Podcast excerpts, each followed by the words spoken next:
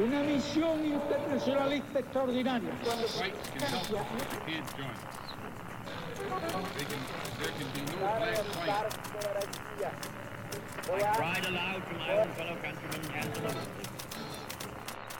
Sua rádio da história.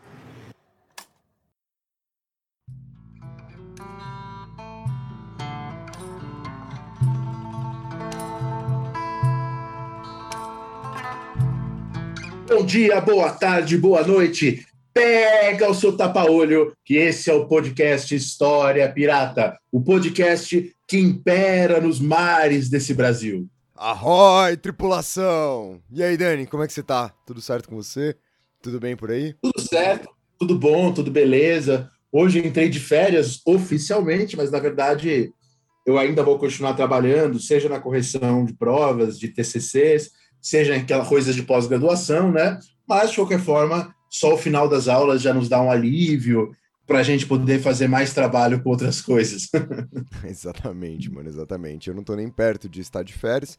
Talvez, quando esse programa for pu- publicado, pode ser que eu esteja de férias ou que eu esteja perto de estar de férias. Ô Dani, eu queria te perguntar uma coisa a semana inteira, né? Vou fingir aqui para os nossos ouvintes que a gente não se fala todos os dias, que a gente só se fala durante o podcast.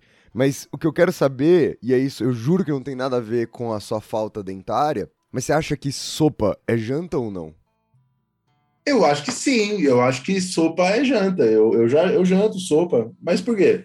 Não, só queria saber mesmo, tava pensando sobre isso e aí eu queria saber sua opinião. Achei que o mundo queria saber a sua opinião também sobre essa, essa questão fundamental da vida humana, principalmente agora que a gente está chegando pertinho, pertinho do inverno. Então, bom saber aí que você é adepto do sopa janta. Eu concordo com você. Não entendo de onde que vem essa fita de achar que não vai ser janta. Você mastiga, você engole, enche a barriga, pra mim é janta, é almoço, é qualquer outra coisa do tipo.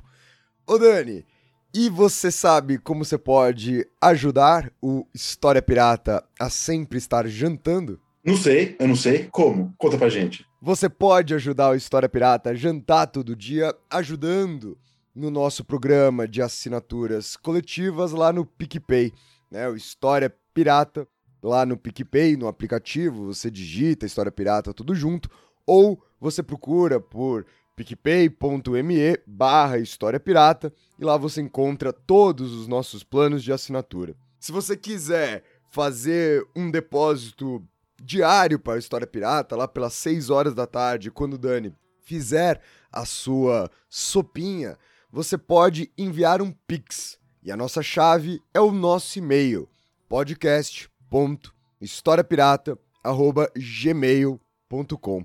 Lembrando sempre a todos vocês que se quiserem um caminho mais rápido, seja para ir para o nosso PicPay, seja para ir para o nosso Pix, sempre na descrição do nosso episódio você encontra um link para o nosso PicPay e lá também tem o nosso e-mail escrito bonitinho para vocês.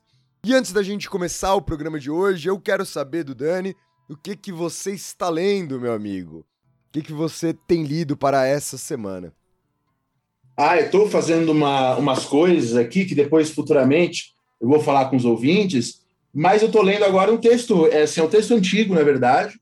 É um texto que eu herdei do meu antigo orientador, né, o Modesto, meu orientador, quando ele se aposentou, ele me deu um monte de livro que ele não queria mais, e aí eu estou dando uma olhada, assim, é um livro chamado A França Antes da Revolução, de um autor chamado Shannon.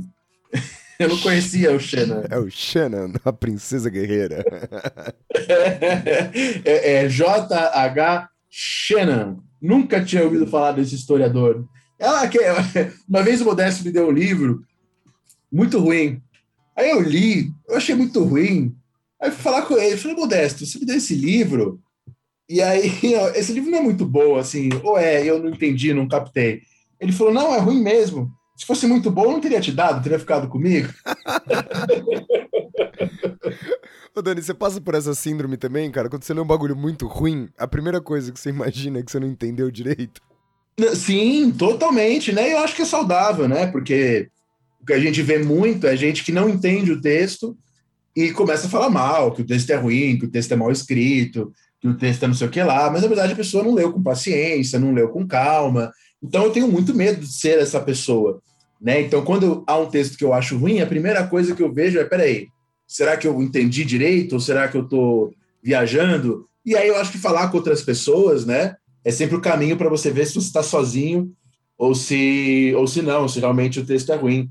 Né? Então, por isso que o diálogo é importante, né? Você sabe, Dani, que eu estou fazendo uma disciplina do mestrado sobre a qual eu já comentei que eu tenho lido algumas coisas e me aconteceu duas vezes nessa disciplina.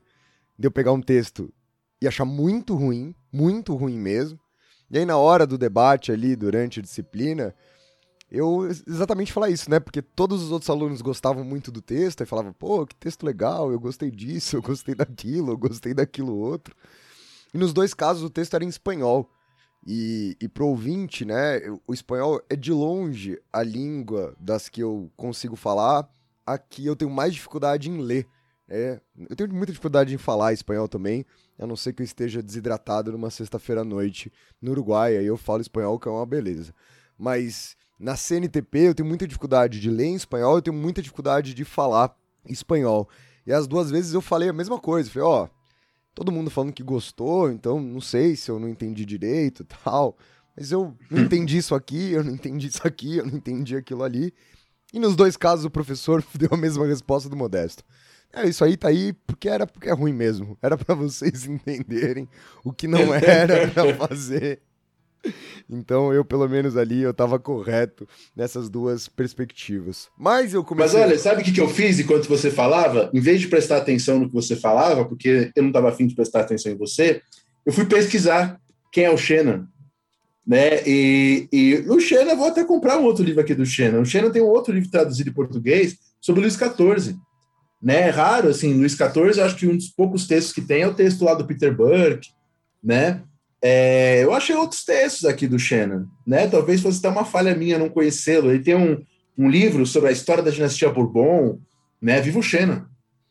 É, Dani, não é porque ele tem vários livros que ele é bom, né? Só queria deixar isso muito claro. Claramente você está fazendo aí uma análise um pouco superficial do Xena, o historiador guerreiro aí nesse momento. Ô, Dani, Tô mas... nesse momento comprando o livro do Xena sobre Luiz XIV. Depois o ouvinte vai saber se eu gostei do livro do Xena. Agora, posso falar o que eu tô lendo ou você vai falar mais sobre o Xena que você acabou de conhecer? Você me conhece faz 10 anos, Xena você conheceu faz 5 minutos. E aí você não para de falar sobre o Xena, mano. Pode falar. Muito obrigado, Dani. Muito obrigado. É... Pô, mas só para falar, o livro do Xena, aqui na estante virtual, tá R$. R$ 9,90. Livro do Xena sobre Luiz XIV.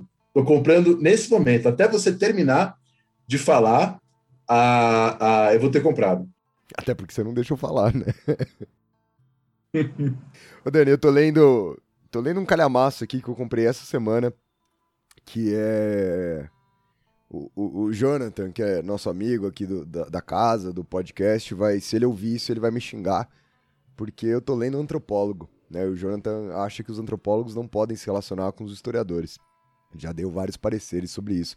Obviamente, em tom de brincadeira, aquela brincadeira que a gente sabe que é a brincadeira mais séria possível e imaginável. Mas eu tô lendo Os Argonautas, do, do Malinowski, que é um texto fundador de uma, de uma parte da antropologia, dessa antropologia que vai viver com as pessoas, que vai criar muito de como a gente pensa de fato, né, a antropologia hoje. E o Malinowski ele vive três anos ao todo com uma população ali da região da Papua Nova Guiné. E, e para o ouvinte que não sabe, esse, essa comunidade ali da região da Papua Nova Guiné eles têm todo um ritual mágico que envolve um processo de trocas ali de presentes entre eles e que envolve a formação de algumas embarcações. Eles chamam esse ritual de kula. E é exatamente isso que eu tenho tatuado no meu braço direito.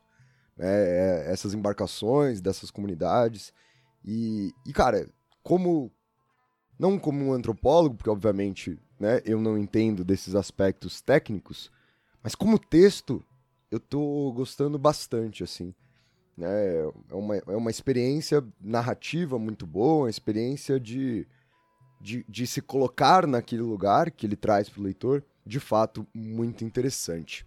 Não, o Malinovski é bom, assim, não é um Xena, mas é bom. E hoje, Dani, a gente não vai falar sobre o Xena, né? Infelizmente. Ah. Mas nessa nossa tocada que a gente tem feito aí entre os 50 e os 60, ou seja, entre o episódio de número 51, na verdade.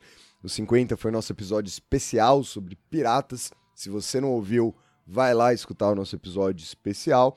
Entre os 51 e os 59, a gente tem feito programas justamente sobre algumas personalidades, alguns pensadores, alguns escritores, né? A gente tratou aí dentro dessa temática. E hoje a gente vai se apoiar nela para fazer isso peronomútil, né? Mas não tanto. Porque hoje, como vocês estão vendo, nós falaremos sobre o escritor argentino Jorge Francisco Isidoro Luiz Borges Acevedo, né? O Jorge Luiz Borges. Mas a gente não vai ficar falando do Borges, porque nem eu e nem o Dani a gente entende o suficiente de literatura ou da própria obra do Borges, propriamente dito. E aí o ouvinte pode estar se perguntando, porra, se vocês não entendem de merda nenhuma, do que, que vocês vão falar no programa de hoje? Será que o programa de hoje era apenas uma desculpa para falar sobre Shannon? E não. Na verdade, o que a gente vai fazer, justamente, é algo que a gente vem prometendo aqui no História Pirata faz muito tempo. A gente pegou quatro textos do Borges, contos, textos de caráter ensaístico, e aí a gente vai fazer relação entre esses textos e um pouco da história, trazer um pouco de teoria da história para vocês. Repito, não é um programa de uma análise literária, eu e o Dani a gente não tem competências para fazer isso, mas é um programa que a gente quer falar daquilo que a gente gosta, que é falar de história a partir da literatura do Borges. Então a gente está usando ele de plano de fundo aqui. E, e, aliás, só para o ouvinte se situar, é algo que a gente sempre fez a vida inteira, né? Usar o Borges para pensar a história, mas de uma maneira livre, né? Não assim pegando, buscando entender o que, que o Borges quis dizer com o que ele disse. Não é isso que nós faremos. Nós usaremos o Borges para pensar a história, né? Do nosso jeito, como a gente já faz, né? Quem teve aula com nós dois aqui sabe disso, né? O Borges, para quem não sabe, é um escritor, poeta, ensaísta, crítico literário argentino. Né? Ele nasceu em Buenos Aires em 1899, exatamente 10 anos antes de eu nascer. Tá? E ele. Não, mentira. Exatamente 90 anos antes de eu nascer. Você estava fazendo a conta de 100 menos 10. E eu falei 10. Exatamente 90 anos antes de eu nascer. E eu ele queria, morre. Antes de mais nada, parabenizar você pela falta de exatidão no seu uso do exatamente, né? e ele morre em 1986, tá? De 1986 até 2015 dão 10, 20, 30, 29 anos, que é o tempo que demorou para o Shannon morrer. O Shannon morreu em 2015.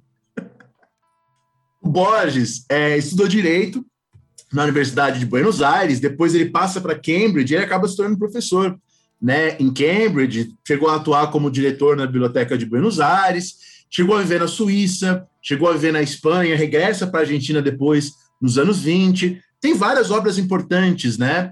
É obras que justamente elas articulam literatura com filosofia, né? O Borges depois no final da vida vai a, adquirindo uma questão de cegueira, né? Ele próprio chega a, algum estudioso, né, escreveu sobre ele, né, dos poetas como aqueles que escrevem no escuro, enfim. É, é um nome bastante importante, né, quando a gente pensa a literatura latino-americana no século XX, né? Exatamente, exatamente. E agora que o Dani acabou de fazer um ótimo resumo da Wikipédia para vocês, ainda bem que vocês clicaram nesse podcast, a gente de fato tem muito a oferecer para vocês. Vocês conheceram Shannon e a Wikipédia sobre Borges. A gente só queria, né, fazer justamente essa presença. Então, na verdade, a gente está aqui, né, brincando um pouco com isso com vocês, porque a gente de fato queria dar um parecer bastante geral sobre quem é o Borges, para vocês poderem se situar um pouco no tempo, quando ele está escrevendo, para que aí sim a gente comece o nosso programa de hoje, que está dividido em quatro blocos. E o que a gente está fazendo é escolhendo cada um dos blocos para discutir um texto com vocês. No primeiro bloco, falaremos sobre o conto Funes, o Memorioso. No segundo bloco, discutiremos o conto sobre o rigor da ciência. No terceiro bloco, a gente vai falar, na verdade, de um ensaio, né, de um texto de caráter mais ensaístico por parte do Borges, chamado O Tempo Circular, e por fim, sobre o idioma analítico de John Wilkins. Então, bora começar o programa de hoje. Vamos para o primeiro bloco. Vamos falar um pouco sobre o conto Funes o Memorioso.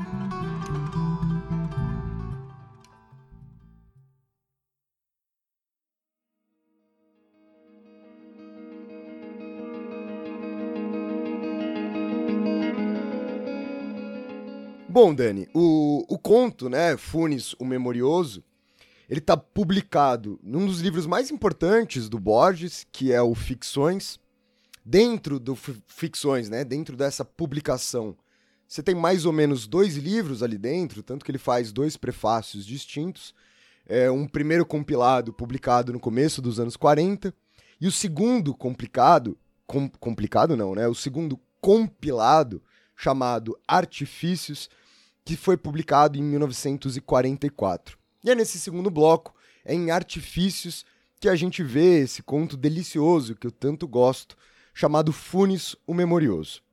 Eu vou contar aqui rapidamente para o ouvinte do que se trata a trama, né? Eu vou fazer uma síntese aqui da história para vocês, justamente para que então a gente possa conversar um pouquinho sobre teoria de história a partir dessa narrativa. A primeira coisa muito legal, Dani, é que quem vai contar essa história pra gente é um narrador do qual a gente não conhece muito, além do que ele próprio narrador conta sobre si mesmo. E esse narrador diz, ele explica pra gente que tá lendo, que na verdade essa descrição, essa história que ele tá contando para nós sobre esse personagem, sobre o Irineu, né, ou Funes, o Memorioso, ela faz parte de um projeto maior, a qual a gente não tem nenhum conhecimento mais profundo, mas que várias pessoas estariam escrevendo relatos sobre esse personagem e o compilado desses relatos seria publicado. Então, primeira coisa que a gente se depara é justamente com essa informação. E aí o narrador começa a falar pra gente como que ele conhece Funes o Memorioso pela primeira vez. Ele diz que ele está viajando ali numa casa de veraneio. Na verdade, ele está passando umas férias com alguns dos seus familiares numa cidadezinha pequenininha no Uruguai, em Fray Bentos. E eles estão passeando ali de cavalo, voltando de uma estância. E o primo dele quer mostrar as coisas da cidade, tá ligado? Aquele primo, você vai na cidade dele, ele quer mostrar as coisas, aqui é a igreja. E um dos eventos turísticos dessa cidade é o Funes, porque ele era conhecido por saber que horas eram, a qualquer hora do dia sem consultar o relógio. Além disso, ele conhecia cada uma das pessoas pelo nome, e aí o primo do nosso narrador faz essa brincadeira, né? Pergunta pro Funes que oração, ele fala com exatidão que oração, fala quem era o primo, etc, etc, etc. E fica por aí o nosso primeiro contato com o personagem. O narrador da história volta alguns anos mais tarde, volta três anos mais tarde, ali para essa cidadezinha do Uruguai, e aí, justamente, o que ele faz é perguntar sobre o Funes. E ele descobre que o Funes sofre um acidente de cavalo e que ele ficou paralítico. Ao mesmo tempo, o narrador conta pra gente, Dani, que ele tá ali aprendendo latim, ele até meio duvida das suas próprias habilidades de entender latim e que ele vai para essa viagem com algumas grandes obras em latim, meio que para se mostrar para os outros, não sei o que lá. O Funes fica sabendo, já que é uma cidade pequenininha, que esse mano voltou, fica sabendo que ele carrega consigo essas grandes obras em latim e manda uma carta pedindo esses livros emprestados. O nosso narrador dá uma hesitada num primeiro momento, não sabe se vai emprestar ou não, decide emprestar os livros, e eis que algum tempo mais tarde, ele tem um problema em Buenos Aires, né? O narrador é argentino e passa esse veraneio no Uruguai, recebe uma carta dizendo que seu pai não estava muito bem e ele corre na casa do Funes para pegar os livros de volta e então voltar para casa. Quando ele chega na casa do Funes, ele descobre que o Funes vive num quarto completamente escuro, na maior parte do tempo, né? Às vezes apenas com algumas velas ali para fazer as suas leituras, e é naquele momento que ele entende o que, que, o, o que, que aconteceu de fato com esse nosso personagem. Porque essa coisa dele saber as horas, dele saber o nome de todo mundo, era apenas um detalhe. O que o Funes conta para o nosso narrador é que no momento em que ele sofre o acidente de cavalo, ele nunca mais esqueceu nada. E ele consegue lembrar de absolutamente cada uma dessas coisas. Só que a memória do Funes, ela não é como a nossa memória, né? Que vai lembrar de tudo, assim. Então, ontem eu almocei, eu jantei. Ele lembra das sensações, né? Ele lembra das minúcias, ele lembra dos detalhes. Ele, uma hora, fala para o nosso narrador que ele, algumas vezes, já foi capaz de descrever, de reconstituir um dia inteiro da sua própria vida. Mas que quando ele fez isso, ele levou um dia inteiro da sua própria vida. Ou seja, ele descreve seu dia com tamanhos detalhes que ele gasta exatamente o mesmo tempo que ele gastou vivendo aquele dia, descrevendo esse dia. Diz o Funes para o nosso narrador o seguinte: Eu sozinho tenho mais lembranças que terão tido todos os homens desde que o mundo é mundo. Minha memória, senhor, é como um monte de lixo. E aí eles ficam conversando, né? Eles passam a madrugada inteira conversando. E tem alguns episódios que são muito bacanas dessa conversa. Esse diálogo é muito interessante. Aí tem uma hora que o, o Funes fala que ele pensou em reescrever um idioma inteiro. Né? Ele pensou ali em montar um idioma novo. E aí ele faz referência ao Loki, dizendo que o Loki já tinha tido essa ideia, né? Que o Loki quis escrever um idioma em que cada uma das coisas, cada uma das pedras tivesse o próprio nome. E aí o Funes diz que ele não gostava dessa proposta do Loki, porque ainda que cada uma das coisas tivesse seu próprio nome, para o Funes, quem lembrava de tudo com tamanha exatidão seria muito ambíguo. Não seria preciso o suficiente. Né? Ele não consegue entender a categoria cachorro, ele não consegue sequer entender a categoria raça dos cachorros, porque ele acha que cada cachorro tem a sua própria especificidade, uma vez, repito eu novamente, que ele consegue lembrar de todas essas especificidades. O narrador, concluindo a conversa, descreve o Funes como um homem solitário e lúcido, espectador de um mundo uniforme, instantâneo e quase intoleravelmente preciso. Sabia o Funes falar várias línguas. Os próprios livros em latim que ele pega emprestado, ele não dominava o latim. Ele pede os livros e um dicionário, e isso basta para que ele decorasse partes ali daquelas grandes obras numa questão de dias. Mas, segundo o nosso narrador, diz ele que talvez o Funes não fosse capaz de pensar. Que apesar de lembrar de tudo, ele não conseguiria pensar, porque, segundo o nosso narrador, pensar é esquecer as diferenças, o pensar é generalizar. E aí, Dani, o que, que, você acha que a gente pode começar discutindo história a partir dessa história aqui do Borges? Caramba, eu acho muita coisa assim, né, sobre isso. Algumas eu vou até reservar, porque fazem parte da minha análise dos pontos que eu vou comentar depois, né? Mas eu acho que a gente pode começar com três coisas, né? Primeiro, eu lembro imediatamente, quando você fala desse conto, do conto, da, do conto não, né, do livro do Oliver Sacks, o homem que confundiu a sua mulher com um chapéu. E lá tem o inverso, né? Lá tem o homem cuja memória tem apenas dois minutos, né? Então lá tem o homem que se esquece de tudo. Aí tem o homem que se lembra de tudo, né? E, e o esquecer-se de tudo e o lembrar-se de tudo são duas pontas que se tocam de alguma maneira, né? é, são duas coisas que tornariam a história impossível. A história seria impossível se a gente lembrasse de todas as coisas, né? Porque, veja, um livro de história que contasse a história de um único dia, imagina um livro de história que contasse tudo o que aconteceu no único dia.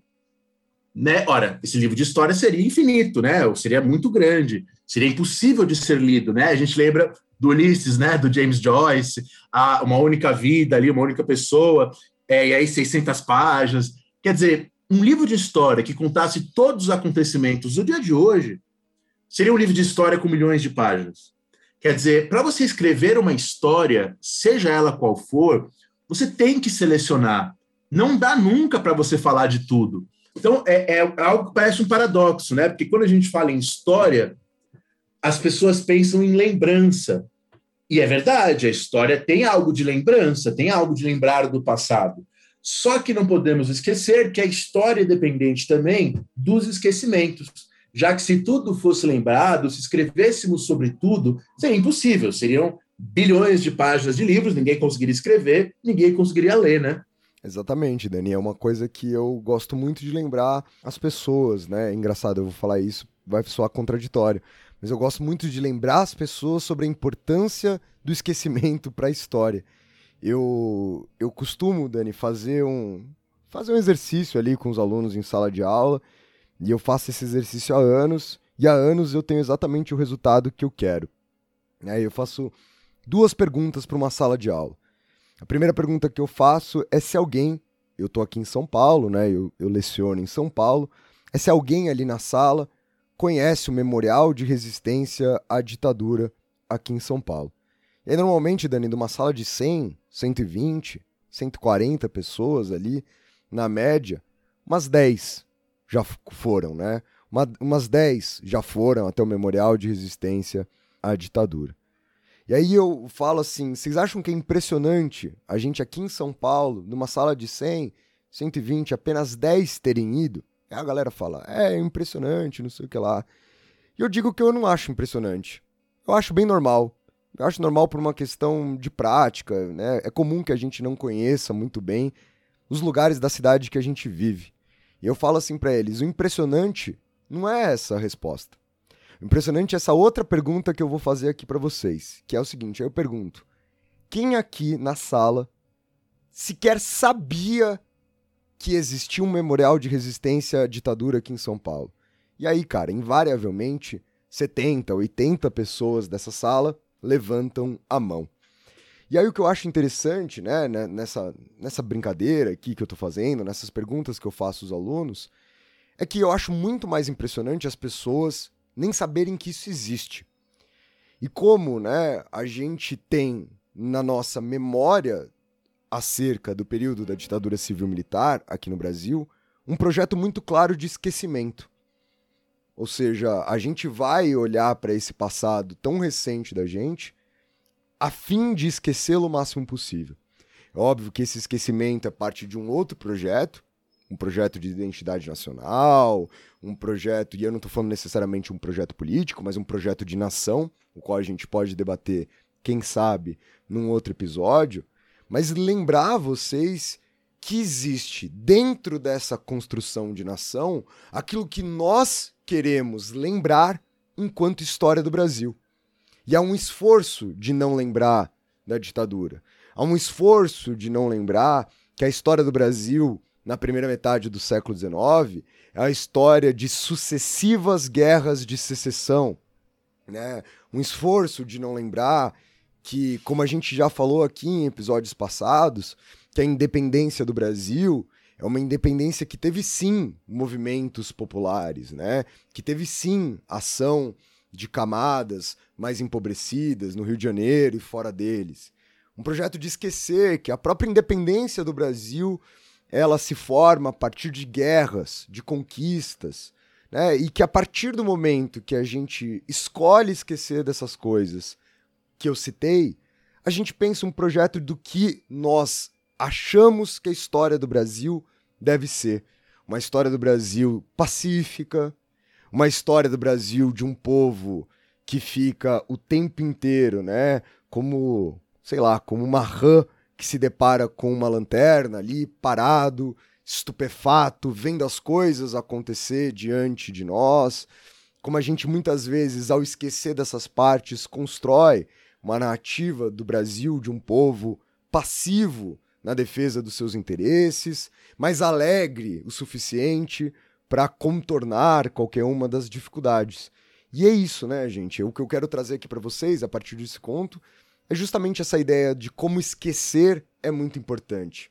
Outra coisa, Dani, e aí eu quero passar novamente a bola para você, é como isso também coloca em xeque Uma outra coisa que a gente discutiu, que a gente já fez vídeo, inclusive, lá no nosso Instagram, que é aquela coisa da história de verdade. A história do Funes, então, né, de quem lembra de cada uma das sensações, ela é essa história da verdade? Essa história de verdade, né? A história da verdade é bom também, né? Porque, no fundo, quando as pessoas falam assim, né, a gente já discutiu isso aqui, não vou falar muito tempo disso, é, ah, o historiador tem que mostrar todos os lados, né? Primeiro que a história não é feita de lados, né? Não é assim que funcionam as coisas.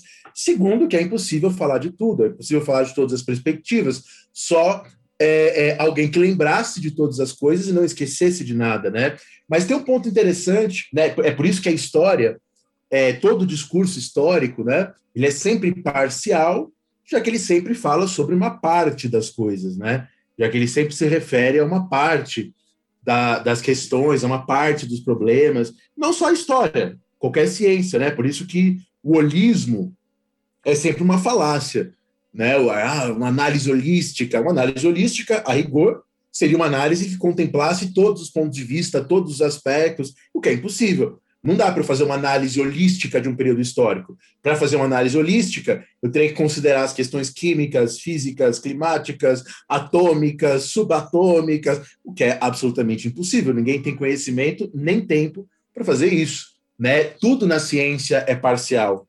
Tudo na ciência é uma parte.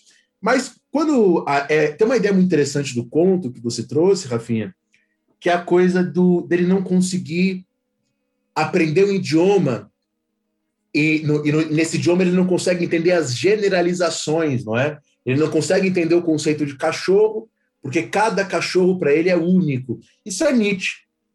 Tá? Isso está lá na, na Verdade é Mentira no sentido extramoral do Nietzsche.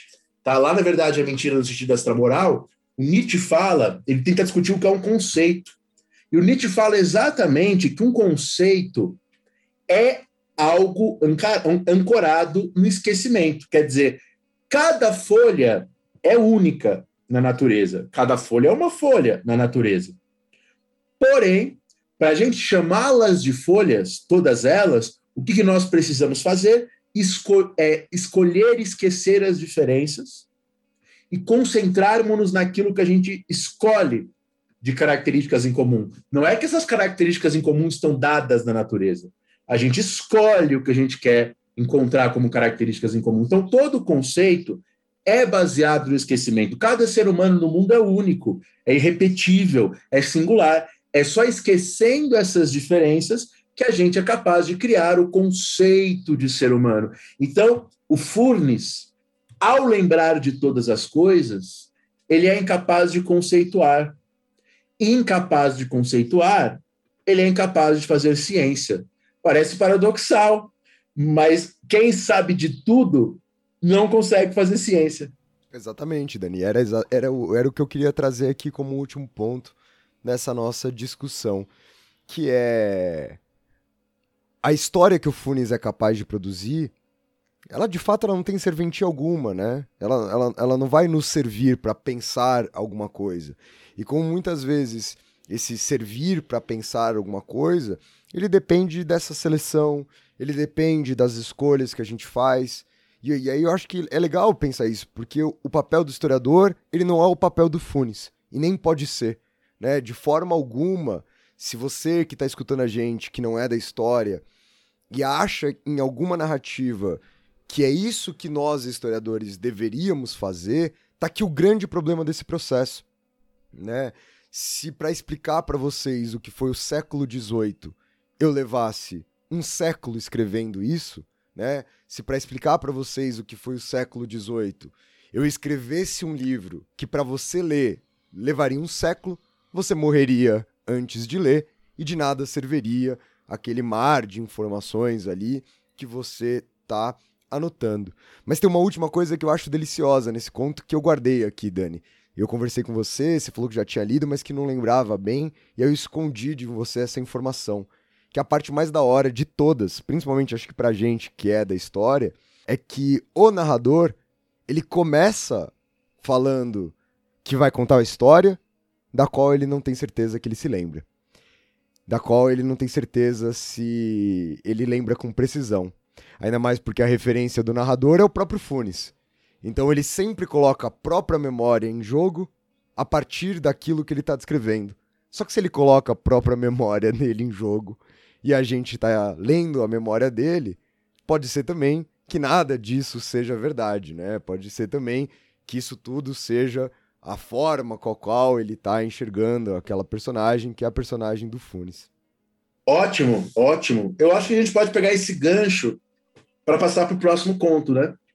Perfeito. Então, nosso primeiro bloco fica por aqui. Vamos para o segundo, ou para o segundo bloco, ou conto do programa de hoje, falando sobre o rigor da ciência.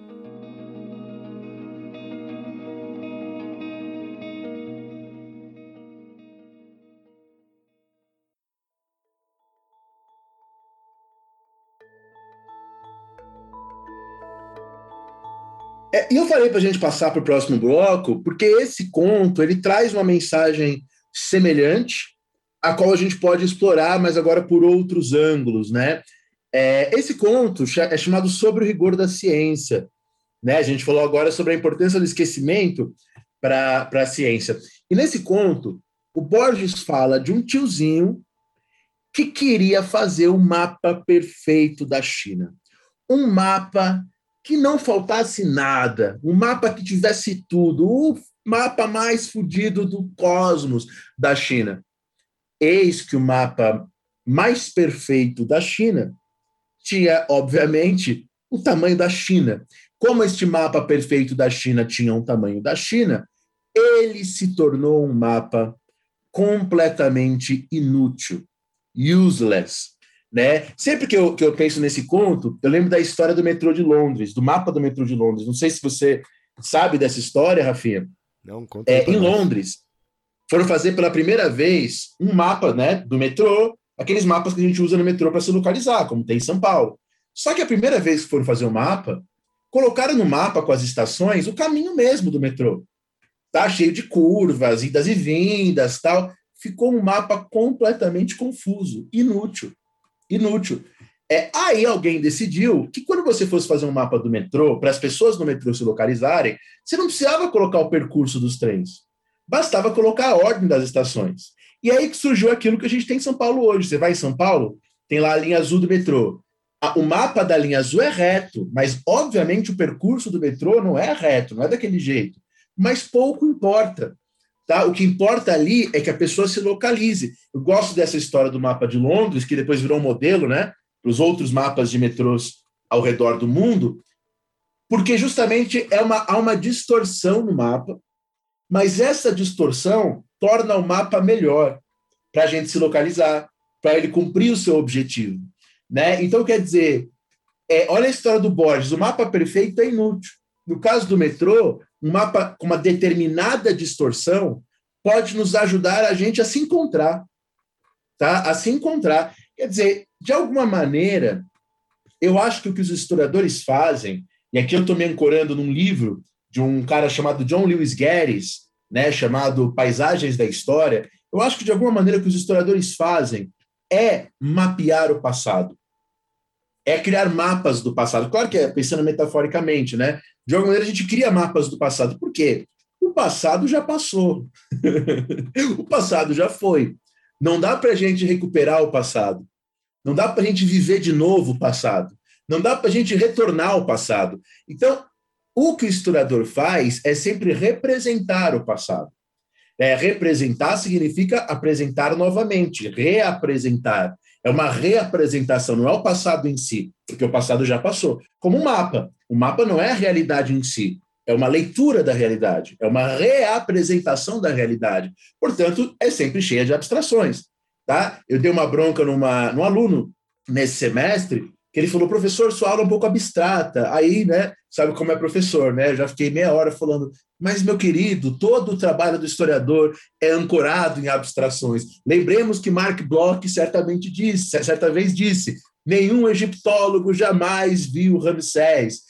É, a história é uma representação. Mas, na verdade, se a gente for pensar mais profundamente, toda a nossa vida é recheada de representações, né? Quantas coisas na nossa vida a lembrança do passado engole o passado, né? Você teve um relacionamento muito ruim que você terminou, mas com o passar do tempo você só lembra as coisas boas e parece até que foi legal aquele relacionamento, você até esquece porque você terminou. Esse é um caso clássico de quando uma reapresentação, uma representação engole o passado, ou um rolê que você teve que foi muito ruim, mas você tem uma foto super legal desse rolê. Parece que a foto engole a lembrança da época. Então, o historiador faz representações, mas é claro, não é uma representação aleatória. Não é representar qualquer coisa, é uma representação baseada em fontes e baseada na, discuss na, na discussão com os pares. Tá? Isso ajuda a representação a ser mais refinada. Mas a questão é que esta representação sempre vai ser uma seleção. E essa seleção tem a ver com um problema específico, com uma questão específica, como mapa, né? Como mapa. Rafinha, eu vou fazer uma pergunta para você, para continuar essa minha explicação. Imagina que, que o Hulk chega aqui com a sua máquina do tempo, que o Hulk inventou. Com a minha ou com a dele? A do Hulk. Ah, tá. Desculpa aí a ambiguidade, ouvinte. aí, você consegue voltar no tempo para o século XIV. A maioria das pessoas vai dizer: nossa, se voltássemos para o tempo, se tivéssemos uma máquina do Hulk de voltar, não Luciano, tá? O Hulk Verde. É, se tivéssemos uma máquina de voltar para o tempo, o trabalho dos historiadores seria inútil. O que, que você acha disso, Rafinha? Dani, sabe que eu vou, vou te responder o que eu acho disso e eu vou acrescentar essa sua pergunta metafórica maravilhosa, né, sobre o Hulk e a máquina do tempo, enquanto eu tento pensar porque o Hulk teria inventado a máquina do tempo, né, e porque você não escolheu uma outra pessoa, mas lembrar de uma pergunta que sempre fazem para mim, Dani, quando eu abro ali no meu Instagram pessoal, é, caixinhas de pergunta, e eu não sei se fazem para você também mas que é muito parecido com essa que você me fez. As pessoas adoram perguntar para nós historiadores: se você pudesse voltar no tempo, que época você viveria? Se você pudesse, né, voltar em qualquer momento, para qual época você voltaria e assim por diante. Eu posso responder essa pergunta com meu CPF. Né? Eu posso responder essa pergunta como Rafael Cidadão, né? Se eu voltaria para um momento ou para o outro. Mas se eu responder essa pergunta com o meu CNPJ, com Rafinha professor de história, como Rafinha pesquisador, como Rafinha historiador, a minha resposta é sempre eu não voltaria para nenhum momento. Pois se eu voltasse para os momentos que a gente está estudando, eu faria outra coisa, mas não a história. Talvez eu pudesse fazer um trabalho parecido com o do Malinowski, que eu citei, que eu estou lendo aqui, no, no começo desse programa, né? Talvez se eu, por exemplo, pegasse é, e retornasse para o início do 16, lá para a França Antártica, para viver junto com o Jean Delery e os Tupinambás, eu faria uma pesquisa muito diferente da que é o meu mestrado. Eu faria muito provavelmente uma pesquisa muito mais próxima desse trabalho do antropólogo do que do trabalho do historiador. Porque o trabalho do historiador exige essas, eu não vou chamar de essas representações, né? Que é exatamente a expressão, tá tentando lembrar a expressão que você usou para usar ela mesma. Eu acho que se a gente não fizer representação, Dani, não é história. Né? E, e é importante a gente lembrar disso o tempo todo, porque eu acho que muitas vezes nós mesmos esquecemos um pouco disso e a gente tenta abraçar um pouco do mundo demais, né? E a gente tenta fazer mapa do tamanho da China e alguém lembra de que não é para fazer, não é nem que não precisa, né? Mas que a gente não deve fazer isso. Ô Dani, mas por que o Hulk inventou a máquina do tempo? Bom, eu, eu acho que eu não sei como você consegue dar aula para crianças e jamais ter assistido os filmes da Marvel, né? Os Vingadores. Poxa, o Homem-Formiga lá tem a máquina do tempo, depois o Hulk ajuda a consertar, ajuda a mexer, mas tudo bem. É, mas, mas tirando essa parte aí dessa sua ignorância profunda a respeito da cultura contemporânea, é, há uma. Eu acho que, tirando isso, eu concordo, né? Há uma diferença, porque se eu volto no tempo, eu sou um indivíduo ainda, eu sou uma pessoa. Eu não vou escolher o que eu vou ver como pessoa, eu vou ver o que tiver ali para ser visto.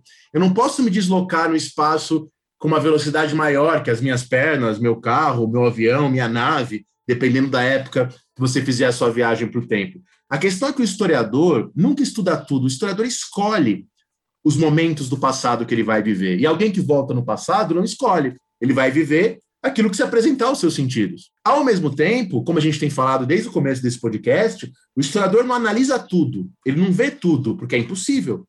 O historiador seleciona quais momentos do passado ele quer analisar, quais fontes, quais perspectivas, dependendo da pergunta que ele quer responder.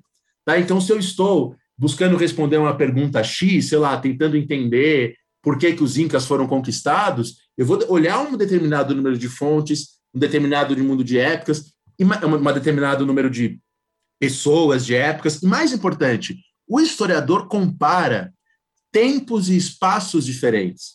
Então, se eu vou analisar a Revolução Francesa, eu vou ao mesmo tempo pensar num fenômeno de longa duração, sei lá, o crescimento econômico no século XVIII, um fenômeno de média duração, a crise do Estado francês, um fenômeno de curta duração, a morte de Luís XVI, e tudo isso ao mesmo tempo. Então, o historiador está sempre se deslocando de tempos diferentes, espaços diferentes, de escala macro e micro. O historiador manipula o tempo, o espaço e a escala, como alguém que faz um mapa. E essa manipulação depende do seu objetivo. Então, veja, é, um livro de história pode ter um capítulo sobre 100 anos, que tem três páginas, e um capítulo sobre um ano, que tem 100 páginas. Né? Quer dizer, o historiador o tempo para ele é como um barro que ele manipula. Se eu voltar no tempo, eu vou ser apenas uma pessoa com uma experiência. É claro que essa experiência pode ajudar os historiadores, mas eu não vou, como uma pessoa com a minha experiência, conseguir comparar vários lugares, trabalhar com vários tempos, já saber as consequências das minhas ações. O historiador trabalha já sabendo de tudo isso. Tá? E é isso que traz a, a narrativa histórica. A narrativa histórica não está submetida a experiência individual. O historiador representa o passado, e nessa representação, ele se desloca no tempo, né? Então, eu quero analisar a Revolução Francesa, aí eu volto para o século XVI, XVII, se desloca no espaço, então compara a França com a Inglaterra, faz escolha, seleciona. As representações variam conforme aquilo que o historiador quer explicar. Então, de alguma maneira, eu posso dizer, usando uma metáfora alcoólatra, que o historiador destila o passado. Quer dizer, ele pega as experiências das pessoas do passado e destila elas para tentar compreender o que ele quer, tentar compreender as suas questões. Então, e as questões dos historiadores variam conforme a época, né? A frase famosa lá do, do toda a história é sempre história do tempo presente, né? É sempre história do presente, porque é sempre alguém do presente que está fazendo perguntas no passado. E com a questão dos mapas, Rafinha, é muito parecido. Eu separei uma história aqui para contar para o nosso ouvinte, que é a história de um meteorologista chamado Lewis Richardson. É, o Richardson, ele coloca uma questão, que é a questão, qual o tamanho da costa da Grã-Bretanha? Aí um ouvinte vai falar, ah, é, é um tamanho, né? Aí o Lewis Richardson fala, não, depende. Se eu medir a costa da Grã-Bretanha em milhas, é um tamanho. Se eu medir em microns, o micron capta né, algumas curvaturas, algumas peculiaridades, sinuosidades que a milha não capta. E o resultado acaba sendo diferente, acabam sendo tamanhos diferentes. Dizer, o tamanho da costa da Grã-Bretanha depende da unidade de medida que eu, que eu escolhi, depende da escala. Tá? É a mesma coisa o mapa, né? Você pega um mapa, que nem aqueles mapas mundi que a gente conhece, ele é muito bom para você achar um país, mas ele é horrível para você achar uma cidade. Um mapa mais detalhista é ótimo para você achar uma casa, mas horrível para você achar um país. Quer dizer, o relato histórico, assim como o mapa, depende tanto dos dados objetivos quanto da teoria, da metodologia que você usa para analisar é, é, esse mapa, que você usa para analisar esse momento histórico, é, histórico. Então, assim como não existe um único mapa correto, né, um mapa mais detalhista e um mapa menos detalhista são ambos corretos, dependendo do que você quer conseguir. Não existe também um único relato histórico correto. Tá? Depende do que você quer conseguir. É claro, não estou dizendo que tudo vale, que qualquer relato histórico está valendo. Não. O relato histórico tem que ser amparado em fontes e submetido à verificação dos pares, à discussão. Não vale qualquer coisa. No mapa também não. Não vale qualquer mapa. Ele tem que ter uma escala, ele tem que ser compreensível, tem que cumprir seus objetivos. No relato histórico também. Mas é, todos os tipos de mapa não são a realidade. Eles são uma leitura da realidade. E isso é bom. Tá? Isso é bom. Assim como é bom que o mapa da China não tenha o tamanho da China, é bom que os relatos históricos e que os mapas dos geógrafos não sejam iguais à realidade, sejam uma leitura da realidade. Tá? É bom, não fosse os mapas, a gente não conseguiria, sei lá, se localizar no espaço, não conseguiria ter GPS, não conseguiria ter satélite. Não fosse os relatos históricos, a gente não conseguiria nos se localizar, pensar várias questões, compreender nossos problemas, né? Ô Dani, eu concordo com 100% das coisas que você falou aqui, e justamente por concordar com 100% das coisas, eu vou me fazer aqui de ouvinte nesse momento. Porque o ouvinte pode estar tá ouvindo o que você está falando, está concordando, assim como eu, com o que você está falando, mas ele pode te fazer uma provocação. E eu vou fazer ela ainda que eu saiba qual vai ser a sua resposta.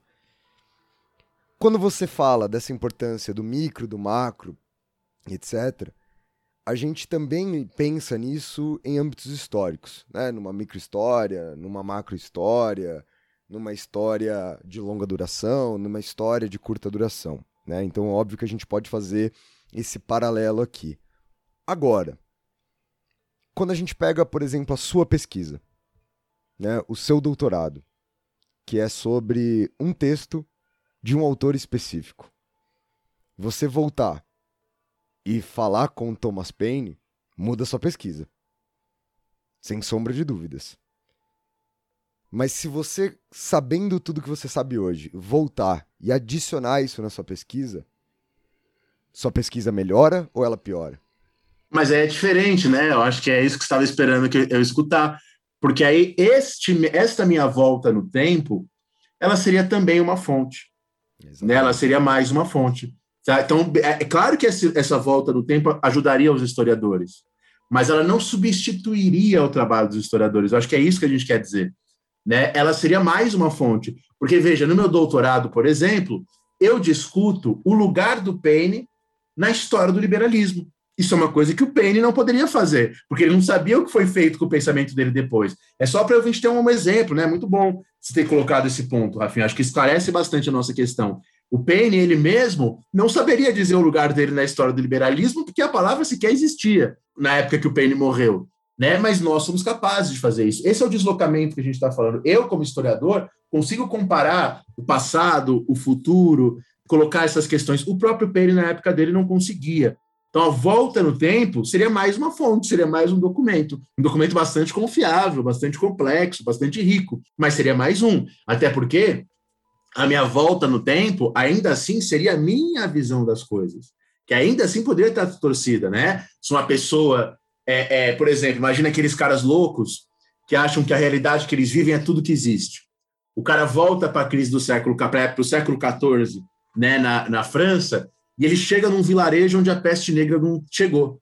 Aí ele volta para o Brasil dizendo: tá vendo? A peste negra nunca existiu, isso foi criado pela Globo, pelos historiadores. É, mas, na verdade, acontece que ele estava numa cidade onde isso não existia, né? A gente fez uma brincadeira no nosso Instagram recentemente, a partir de um outro livro de teoria da história, que é o livro do Elton, chamado As Práticas da História, né? Que o Elton fala assim, que um bebê é alguém que acredita que ele é o centro do mundo e que o que ele vê é tudo que existe, né? Tanto que quando você tapa o olho do bebê e tira depois essa tapação que você fez no olho do bebê, o bebê dá risada, porque o bebê acha que se ele não vê as coisas, ninguém mais vê, tá? E de alguma maneira a gente tem no Brasil hoje muitos bebezões, né? Quer dizer, pessoas que acham que a realidade deles é a única que existe, né? Ah, se a Covid foi tudo bem comigo, vai ser tudo bem com todo mundo. Esse é um raciocínio de bebê. Você achar que você é o centro do universo e que o universo se reduz à sua visão. Muita gente, se voltasse no passado, podia cair nessa. Né? Falar, olha, eu não vi peste negra lá no século XIV, então ela não existe. É por isso que o Elton diz que a história é o equivalente do conhecimento à maturidade do indivíduo. Quer dizer, o que é o indivíduo se tornar maduro? é ele perceber que ele não é o centro do universo, que todas as coisas não dizem respeito a ele, que ele não é o centro de tudo. Isso é um indivíduo maduro. Tá? E a história nos ensina isso, né? A história nos ensina sobre a nossa própria insignificância. A história nos ensina sobre quantas pessoas que existiram e tudo que existiu antes da gente estar aqui. A história mostra a nossa pequenez, a história mostra que o mundo não se resume ao presente. Tem aquela história do Jardim de Fontenelle, que o Marx conta, né, se não me engano, que é uma rosa que nasce num jardim e morre nesse jardim. Como o jardim é a única coisa que a rosa viu, a rosa acha que o jardim é eterno, que o jardim sempre existiu e que o jardim é a única coisa que existiu. Tá? A história nos ajuda a não sermos a rosa de Fontenelle, a não acharmos que esta realidade é a única coisa possível. É por isso que a história ela tem algo de revolucionário no sentido que ela mostra, não que os historiadores serão todos revolucionários, mas que a história mostra que as coisas que a gente conhece não são eternas elas são construídas historicamente. E se foram construídas historicamente, por conseguinte, podem ser destruídas, transformadas, reformadas, né? Perfeito, perfeito. Eu, inclusive, eu vou usar esse final da tua fala para a gente encerrar o nosso segundo bloco e eu passar agora para o terceiro bloco do programa de hoje para discutir um pouco com vocês o texto, justamente em que o Borges trata do tempo e aí trata dessas transformações acerca do tempo. Eu quero falar aqui no terceiro bloco com vocês sobre o tempo circular.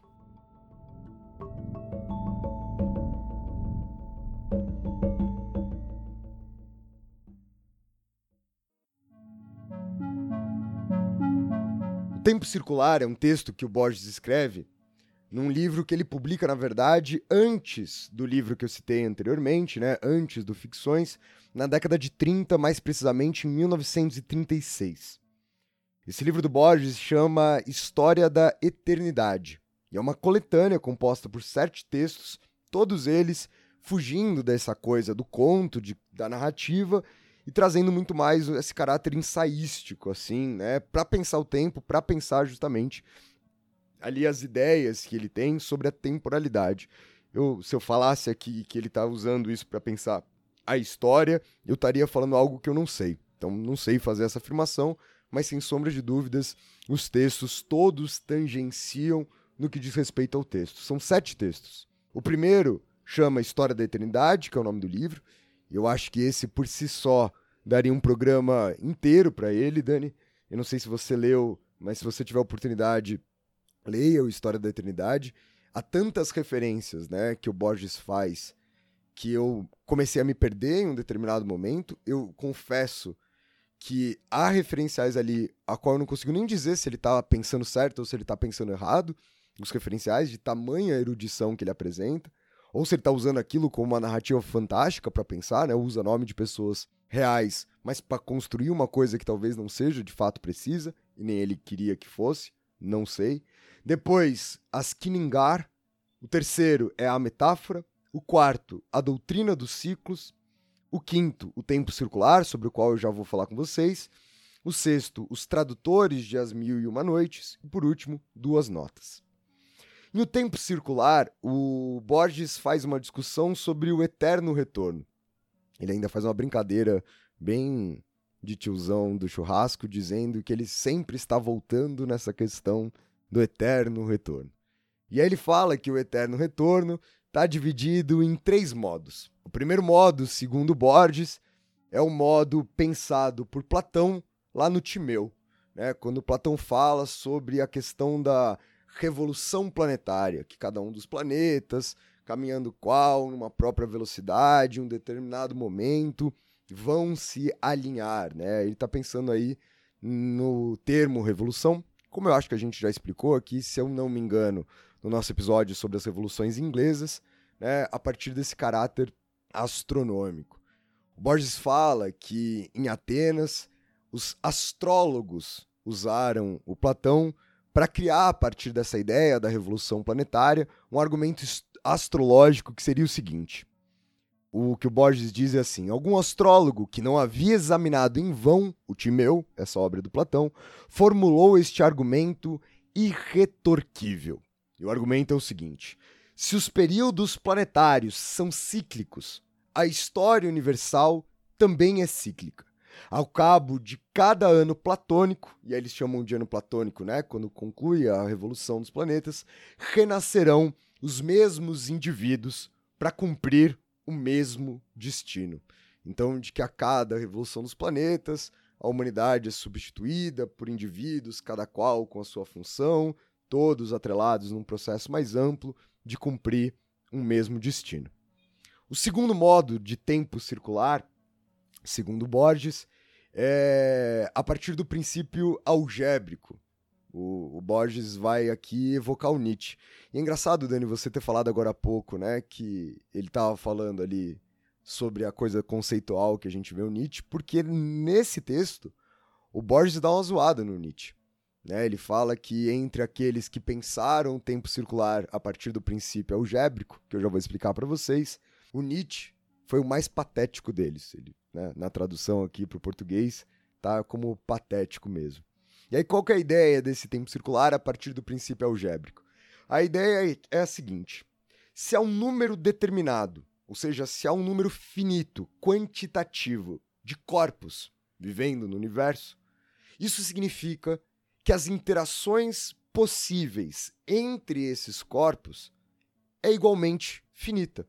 Ou seja, vai ter uma hora em que todas as interações terão acontecido e que não haverá nenhuma outra alternativa senão recomeçar novamente tendo essas interações. E aí, justamente para reforçar essa ideia, e aí ele usa o Russell, que diz assim: Muitos escritores acreditam que a história é cíclica, que o atual estado do mundo, em seus pormenores mais ínfimos, cedo ou tarde voltará.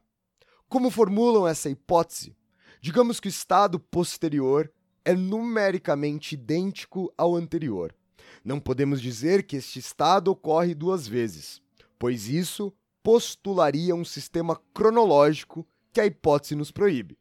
O caso equivaleria ao de um homem que dá a volta ao mundo. Ele não afirma que o ponto de partida e o ponto de chegada são dois lugares diferentes, mas muito semelhantes. Afirma que são o mesmo lugar. A hipótese de que a história é cíclica pode ser anunciada da seguinte maneira: Formemos o conjunto de todas as circunstâncias contemporâneas a uma determinada circunstância. Em certos casos, todo o conjunto se precede a si mesmo.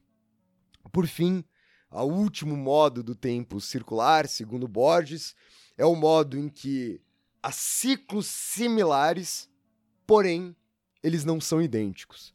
E aí, para reforçar essa ideia, ele evoca aqui o Marco Aurélio, em suas reflexões, que diz assim: Mesmo que os anos da tua vida fossem três mil ou dez vezes três mil, lembra-te que ninguém perde outra vida a não ser a que vive.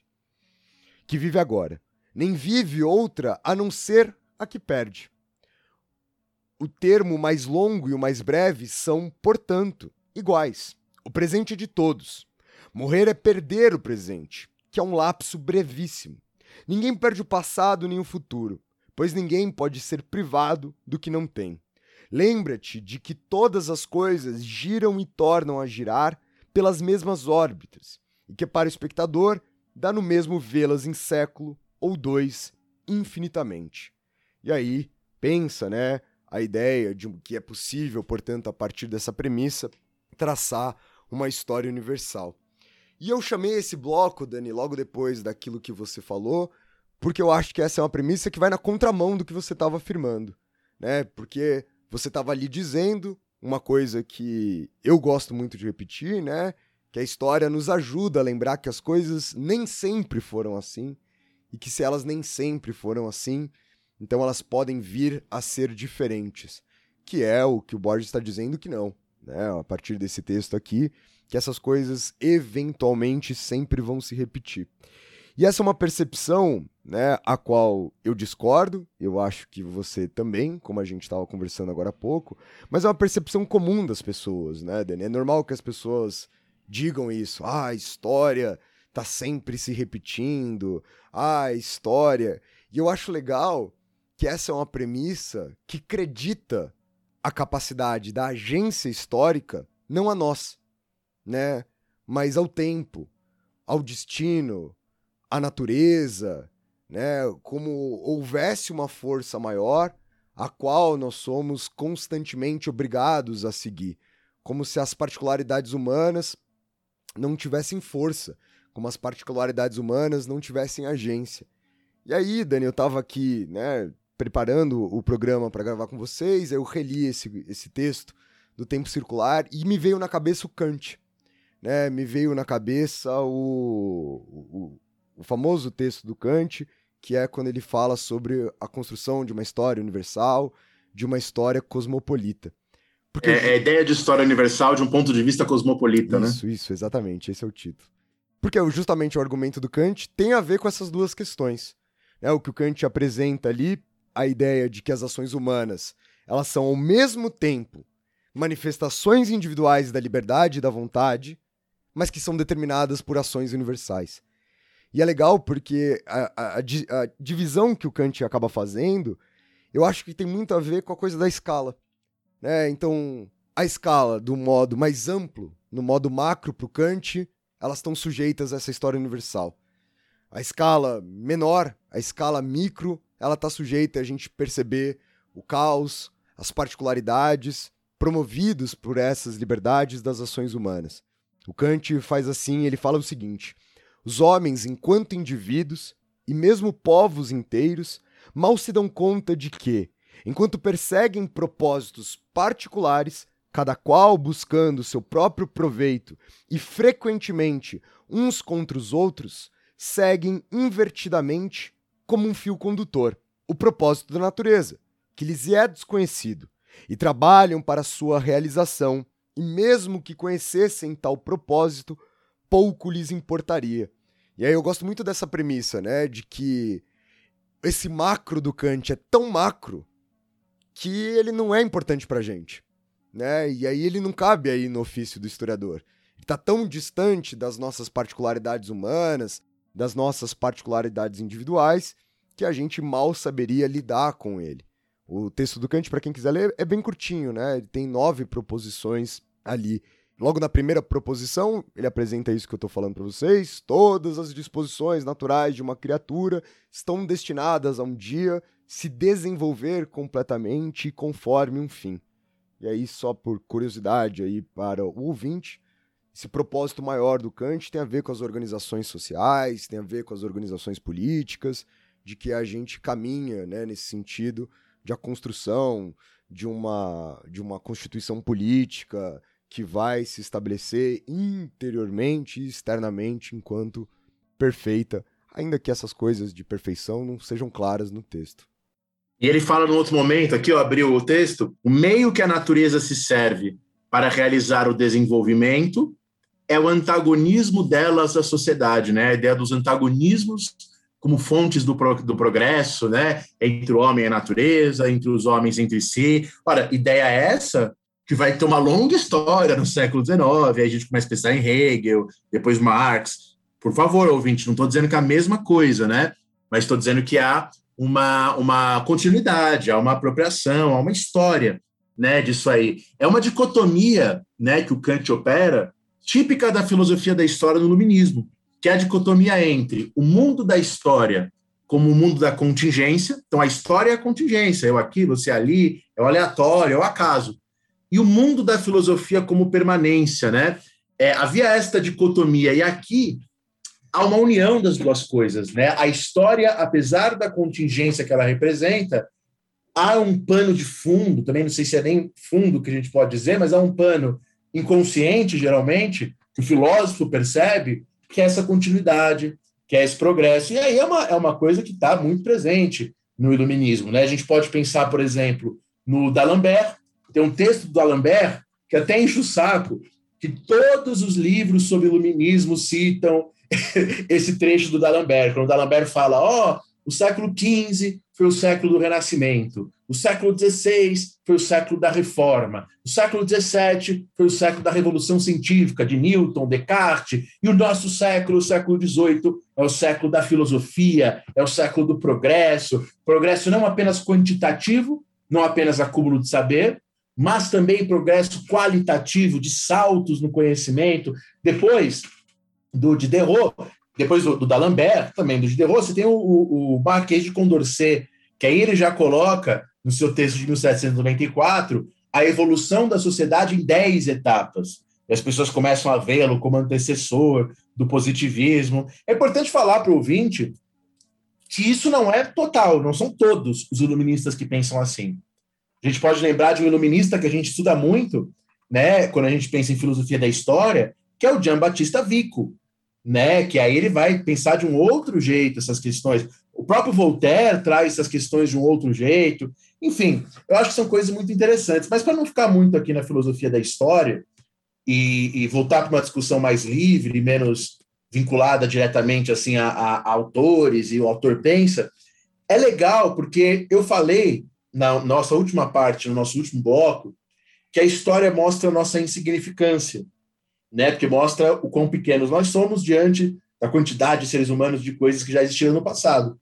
Só que paradoxalmente, o fato da história mostrar a nossa insignificância não significa é, é, que, nós, que, que ela diminui a nossa responsabilidade sobre a história. Pelo contrário, quando a gente analisa a história, a gente não acha que o que aconteceu na história foi graças a uma vontade divina, onipotente. Ao estudar a história, a gente percebe o papel do ser humano nas suas ações. Então, é paradoxal, né?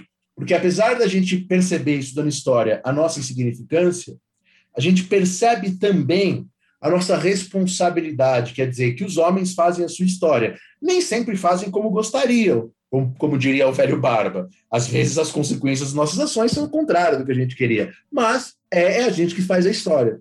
Tá? É isso que a gente percebe. Agora, como o Rafinha falou, é claro, né, as pessoas gostam de, às vezes, delegar a nossa responsabilidade para forças impessoais. Né? Quando alguém fala assim, olha, a gente já discutiu isso no nosso Instagram, né? A história julgará né, como se houvesse uma força impessoal chamada história, que no fim dos tempos fosse julgar quem errou e quem acertou, e a gente sabe que historicamente não. Às vezes as pessoas fazem um monte de coisa ruim na sua vida e morrem bem. Né? É, a gente sabe que, analisando história, que o mundo é injusto, que, que às vezes pessoas muito boas têm uma morte muito ruim, pessoas muito ruins têm uma morte muito boa, a gente sabe que as coisas, infelizmente, não são como a gente gostaria, né? Mas também, para acrescentar, e já que a gente falou de Marvel hoje, falando do Hulk, eu quero citar um vilão da Marvel, que parece que ele vai aparecer nos próximos filmes, para quem assiste, diferentemente do Rafinha, que é um vilão chamado Kang. E eu acho legal esse vilão, porque é um vilão que não tem nenhum poder. Ele, ele, é, ele é sem poderes. Só que ele é muito poderoso.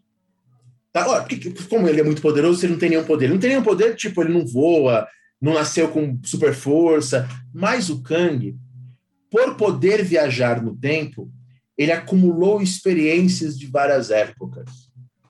Tá? E isso tornou o Kang muito poderoso, mais do que vários outros vilões. Ele mistura a tecnologia das épocas, as artimanhas da época. O Kang é o exemplar daquela ideia ciceroniana de que a história é a mestra da vida. Ele, de fato, ficou viajando na história, aprendendo coisas, e com isso conseguiu lá dar umas porradas no Homem de Ferro, lá na Marvel, né? Só que o Kang provavelmente não gostaria dos historiadores, porque ele é um deus, ele não é um deus, né? Mas ele é uma entidade, vamos dizer assim, que cuida da linha do tempo.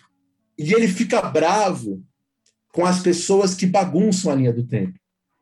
Né? Inclusive, parece que é assim que ele vai entrar nos filmes agora, né? Que os Vingadores mexeram lá com a linha do tempo, mexeram com o tempo.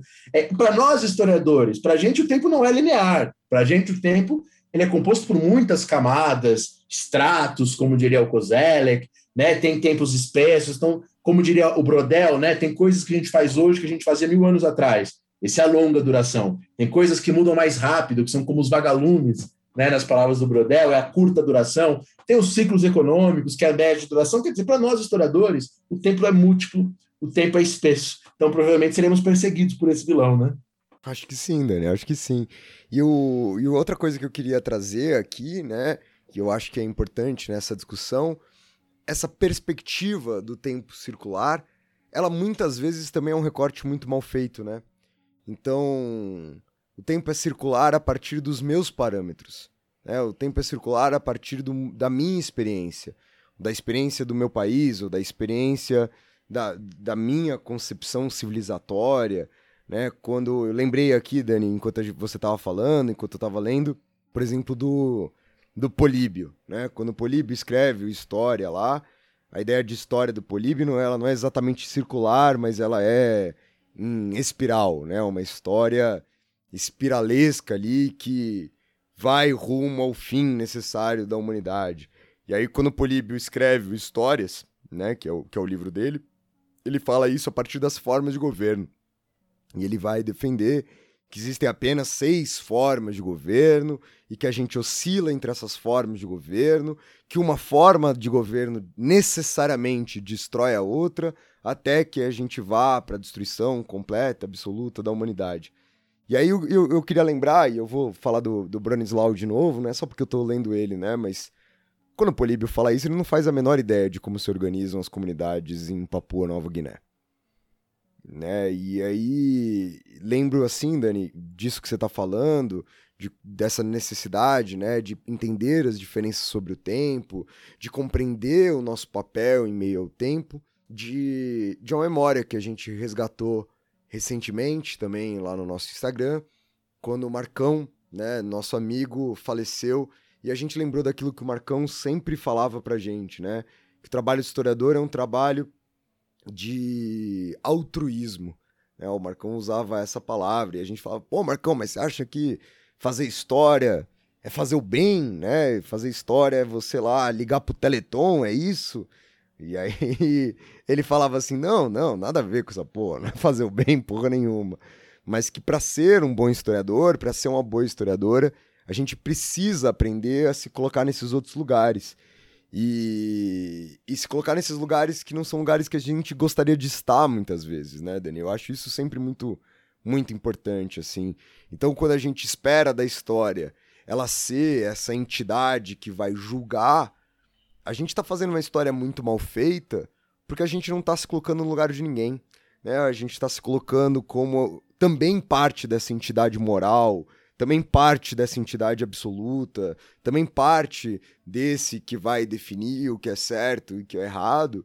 E ainda que, repito para vocês, o meu CPF, o CPF do Dani, achem coisas certas e achem coisas erradas, nós historiadores, né, a gente não tem esse dever. A gente transparece isso, óbvio, naquilo que a gente pesquisa, naquilo que a gente trabalha, naquilo que a gente seleciona, naquilo que a gente escolhe lembrar e naquilo que a gente escolhe esquecer, mas isso muito mais é uma tangência do nosso trabalho do que o nosso trabalho em si, né? Como muitas vezes essas perspectivas de história, elas acabam vendendo pra gente. Eu acho que tem uma tensão aí que você revelou no trabalho do historiador, porque assim, por um lado, de fato, o historiador tem que se colocar no máximo possível na cabeça da outra época, daquele tempo, o máximo que for possível. 100% é impossível, porque não estamos na outra época, né? Mas, de fato, sei lá, eu vou estudar nazismo, eu não posso ficar no meu livro inteiro falando como o nazismo é ruim, embora seja ruim. Eu tenho certeza que o nazismo é ruim. Mas eu, ao estudar o nazismo, eu tenho que tentar me colocar na cabeça da época, vamos dizer assim, para tentar entender como é que aquelas pessoas chegaram naquele ponto. Né? Então, tem que ter uma humildade para se submeter ao outro tempo. Mas, ao mesmo tempo, a gente não pode ficar preso. A gente tem que fazer comparações, a gente tem que fazer mudanças, a gente tem que ter um olhar crítico. Então, é, existe uma humildade de se submeter àquela própria época, mas, ao mesmo tempo, existe uma soberania no sentido de saber olhá-la por cima, para comparar com outras épocas, para ver estruturas, para ver. Então, é uma. E aí eu lembro de um filme que eu recomendo que, o, que os ouvintes escutem, caso eles não tenham escutado, que é o filme Quem Quer Ser John Malkovich, né? Que o cara ele ele coloca, consegue entrar na cabeça do John Malkovich, mas ele não consegue, que é um ator, né? Mas ele não consegue ficar muito tempo lá. Em algum momento ele é atirado para Nova Jersey. Então o historiador tem que fazer isso, entrar na cabeça do John Malkovich, do seu objeto histórico, mas saber sair também, né? Porque a gente já viu, há exemplos de historiadores que ficaram tão mergulhados na época deles que ficaram meio doidinhos no sentido de começar a acreditar mesmo naquelas coisas, não saber fazer um julgamento crítico, né? É, é, de novo, a história é a representação. E aí eu queria só dar mais um exemplo e, Ô, Dani, fazer antes, uma discordância. Antes do, antes do seu segundo exemplo, é, os ouvintes eles podem assistir o filme do John Malkovich, né? Eles não precisam só escutar como você sugeriu que eles fizessem. Escutar, eles escutam o podcast, mas o filme eu acho que eles têm o direito de escutar e de assistir também ao filme. É, foi, foi um ato falho, né? Como estamos gravando um podcast. Mas o, o exemplo que eu queria dar sobre representação é do Churchill. Né? O, um cara chamado Graham Sutherland fez um quadro do Churchill. Né? O Churchill, antigo primeiro-ministro da Inglaterra. E o Churchill odiou o quadro. O quadro foi feito em 1954, depois da Segunda Guerra Mundial. Porque o Churchill queria ser representado como um bulldog furioso que enfrentou Hitler. E no quadro, o, o Churchill era um veinho cansado. O Churchill mandou queimar o retrato. Tá? E aí a gente se pergunta, né? Se nós, historiadores, não apresentamos o passado em si, mas um retrato, uma representação, quantas figuras históricas não queimariam os textos escritos sobre elas se elas não pudessem, né? Quantos textos escritos sobre Napoleão, Napoleão não queimaria? E é isso. Por exemplo, tem vários livros mostrando as contradições de Napoleão. Ora, Napoleão certamente queimaria esses livros. É isso que eu estou falando, não é para o historiador se submeter ao passado. Ele tem que entrar na cabeça do passado, mas ele tem que saber ser crítico também. Há um distanciamento e uma aproximação. Essa tensão da qual estou falando. Mas, Rafinha, acho que talvez para terminar o bloco, caso você não queira falar mais nada, você disse que o Borges chama o Nietzsche de patético. Mas lembremos que patético vem de patos, que significa paixão. E várias pessoas usam a palavra patético como paixão. Talvez o que o Borges quis dizer, e me parece que faz até mais sentido, é que ele foi um defensor, um pensador apaixonado, cheio de patos da questão do, da história cíclica, do, do, do movimento circular do tempo. Acho que aí seria importante a gente pegar o original, né, em espanhol. E aí ver o que, que tá escrito ali no original em espanhol. Você sabe, Dani, que minha mãe adora falar que eu sou um pato. E não é porque eu sou o grande amor da vida dela. É, minha mãe adorava falar que eu sabia fazer várias coisas, e nenhuma delas direito. Tal qual um pato. Que voa, mas não voa direito. Que canta, mas não canta direito. Que nada, mas não nada direito. E foi assim, ouvintes, que eu fui criado. E talvez isso diga muito sobre a minha pessoa. E com essa informação essencial sobre a minha querida mãe, a gente fica com o nosso terceiro bloco por aqui. E passamos agora ao quarto e último bloco do programa de hoje para falar sobre o idioma analítico de John Wilkins.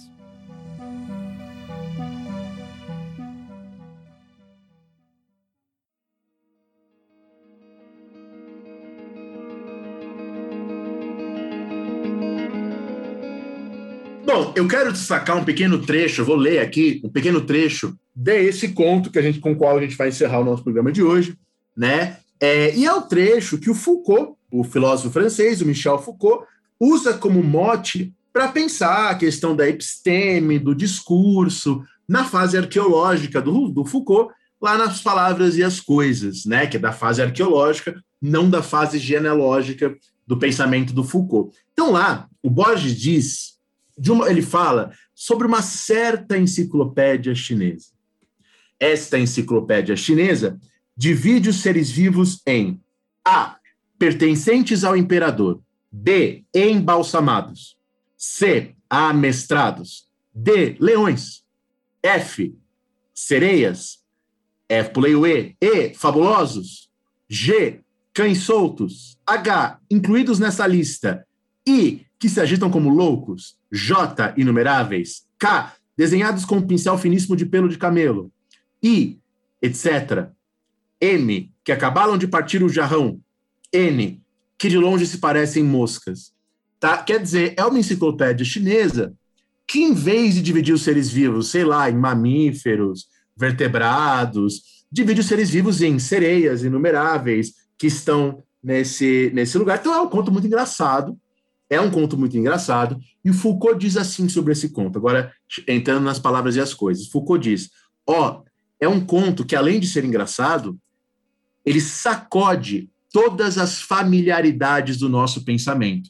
E aqui, familiaridades, o Foucault está se referindo ao Wittgenstein, ao conceito de familiaridade do Wittgenstein, que é como a gente agrupa os, o que a gente chama de conceito lá para o Wittgenstein. Embora o Wittgenstein questione essa ideia de conceito, né? O Wittgenstein lá nas investigações filosóficas, ele fala: será que um conceito impreciso é um conceito mesmo? Mas, enfim, é, sacode a maneira como a gente pensa. Tá? Ele mostra que o nosso pensamento tem uma idade, que o nosso pensamento tem uma geografia, ele abala as estruturas ordenadas. Mais para frente na Palavras e as Coisas, o Foucault é mais claro. O Foucault diz: esse conto é um exemplo para a gente pensar a historicidade profunda do nosso pensamento. Quer dizer, como o nosso pensamento tem uma historicidade profunda, mas nós, bobinhos, ficamos criando aí, a gente fica criando essências, né? Vocês sabem disso, a gente adora ficar inventando essências nas coisas. Um exemplo que eu sempre uso é o liberalismo, né? Você vê as pessoas falando assim, ó, oh, é, é, você é mais liberal, menos liberal, isso aumenta o liberalismo, diminui o liberalismo. E aí eu fico perguntando, mas, gente, o que, é o liberalismo puro, o liberalismo verdadeiro? Não existe uma Bíblia dizendo isso é o liberalismo. O que existem são vários pensadores de várias épocas falando coisas bem diferentes entre eles. Tá? E aí o ser humano fica projetando essências, né? Para usar um termo mais preciso, hipostasiando essências. Quer dizer, pegando ideias e dando vida a essas ideias, esquecendo que as ideias são criações humanas, tá? Mas não, eles começam a encontrar essência, e os historiadores fazem muito isso. Os historiadores, ah, essa coisa, né? Não, o liberalismo de verdade, e esse é o liberalismo de mentira. Quer dizer, não tem um autor único do liberalismo, tem vários importantes. Você tem o Adam Smith, você tem o Milton Friedman, você tem o Hayek, você tem o Mises, você tem o Locke, se você quiser chamar o Locke de liberal, o Adam Smith de liberal, porque eles eram anteriores a ideia de liberalismo, mas a gente projeta as origens neles. Você tem o Stuart Mill, você tem o Tocqueville, são pensadores todos muito importantes e que têm várias discordâncias. Qual deles é o liberalismo puro? Quer dizer, o ser humano tem isso de ficar projetando essências que, no fundo, significam esquecer a profunda historicidade do nosso dia a dia. Eu vou dar um exemplo de um texto muito bom, mas que eu discordo profundamente, que é o texto do Maraval, sobre o barroco espanhol, né? Quando o Maraval fala, nossa, isso aqui é uma casa barroca, aí a cozinha barroca, aí o comportamento barroco, aí a sociedade barroca. Quer dizer, parece que existe uma essência barroca pairando no ar, né? E tudo é uma manifestação dessa essência. Mas a não ser que você acredite nesses espíritos pairando no ar, isso não existe. O que existe são pessoas, tá? Que podem ou não ter coisas em comum. Mas a gente não pode pegar essas coisas em comum e dar uma vida própria sabe? Historiadores que estudam nazismo fazem muito isso, né? Ah, um tal autor é nazista, vamos supor que eu estou estudando, e aí eu começo a achar que ele é nazista todo tempo, né? Que ele acorda que nem um nazista, que ele toma chá de um jeito nazista, que ele torna, ou seja, que tudo que ele faz, tudo que ele pensa, tudo que ele diz é uma expressão da sua essência nazista. Veja, não estou dizendo que o nazismo não tem que ser combatido, preso, eventualmente morto. É claro que tem que ser. O que eu estou dizendo aqui é que as pessoas não têm essências dadas, postas. As pessoas fazem coisas, tá? Mas ela não é que a pessoa nasce com uma projeção para a vida inteira se tornar um nazista. Então, eu gosto desse conto e gosto da obra do Foucault, porque ela é fundamental para a gente pensar as essências. Pegar um, outro, um texto do Foucault agora, chamado Que é o Autor. E aí o Foucault usa um exemplo que eu vou simplificar. Imagina que o Rafinha escreve um texto autobiográfico chamado O Lobisomem, e esse texto fica famoso. Vamos supor que o Rafinha, agora aos 32 anos de idade, vira um best-seller. Escreve um texto famoso, o texto é traduzido em todas as línguas, ele é um best-seller. E aí, nas universidades brasileiras, as pessoas começam a estudar o Rafinha. Vai ter lá um curso de pós-graduação analisando o lobisomem de Rafinha. Aí vai lá o doutorando, que está estudando o lobisomem do Rafinha, e o doutorando encontra uma carta que o Rafinha escreveu na infância, reclamando da mãe. Ah, minha mãe ficou falando que eu sou inútil tal.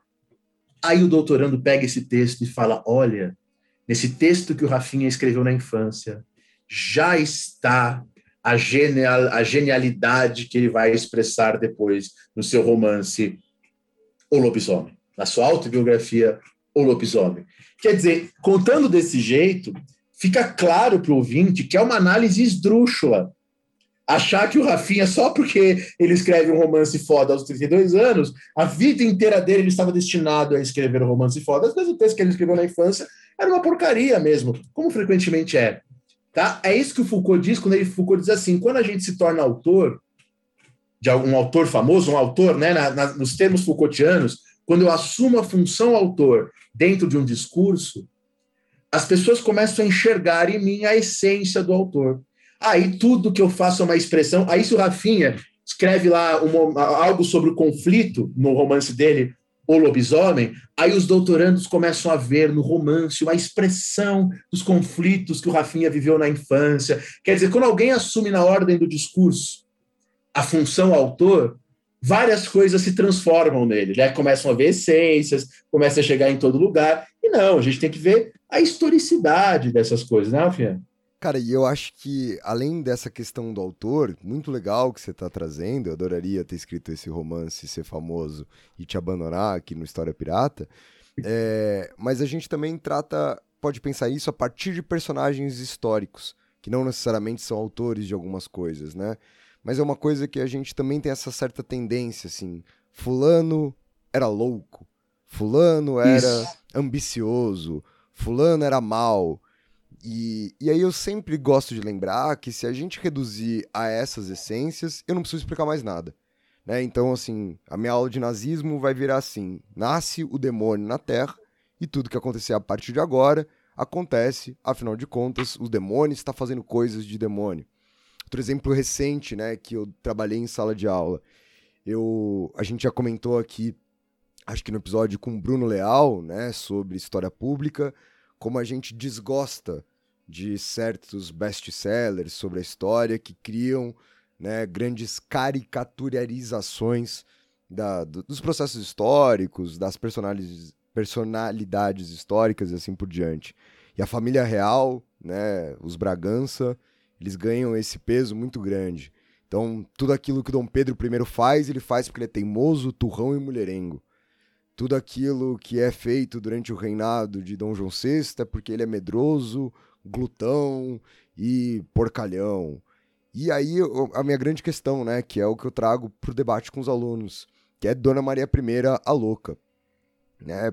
Primeiro que não há esse diagnóstico né, no, no, século XVIII. Não, não há esse diagnóstico. Ainda que houvesse esse diagnóstico, a gente vai ter que lembrar, e até usando o próprio Foucault que o Dani está falando, que essa loucura já foi interpretada de diversas maneiras diferentes.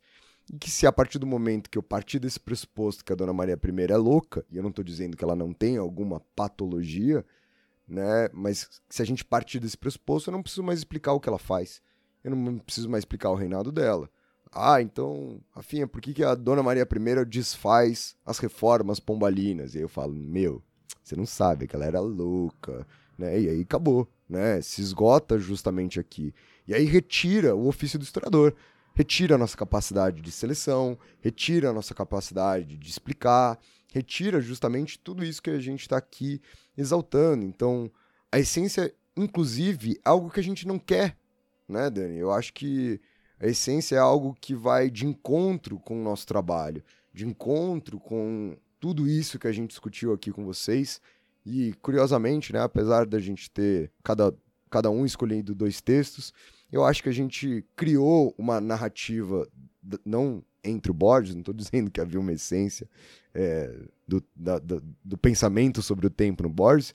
Eu acho até que os, os textos que a gente trouxe, eles têm suas próprias divergências internas, né? Eles têm suas próprias tensões internas, mas que a nossa perspectiva aqui, como eu e o Dani analisamos esses contos, é, a gente criou ali uma relação muito bem estabelecida entre uma estrutura de pensar história, uma estrutura de produzir a história, uma estrutura de como a gente percebe a história. É, e aí, para complementar essa questão das essências, eu queria lembrar de um dos meus pensadores da história favoritos e um dos meus historiadores favoritos também, que é o Quentin Skinner, né, que eu falo sempre dele aí em todos os lugares. No texto dele clássico sobre a história das ideias, o Quentin Skinner faz justamente um ataque ao essencialismo na análise histórica e no caso da história das ideias. E nesse ataque, ele fala de três erros, que ele chama de três mitologias. A mitologia aqui é no sentido brasileiro do termo mito, né? Que é mito no Brasil significa mentira, enganação, coisa ruim, o que te leva à desgraça, né? Então, é, ele fala em mitologias. Ele fala, ó, por exemplo, a mitologia das doutrinas. O que é a mitologia das doutrinas? É, é uma coisa, é um essencialismo que o pessoal do direito desculpa aí, pessoal, eu gosto muito de vocês, mas que o pessoal do direito comete direto. O pessoal do direito faz assim: aula de hoje, teoria do Estado. Aula 1, Maquiavel. Aula 2, Hobbes. Aula 3, Locke. E aí vai até o Norberto Bodo. É como se todos esses autores estivessem falando da mesma coisa.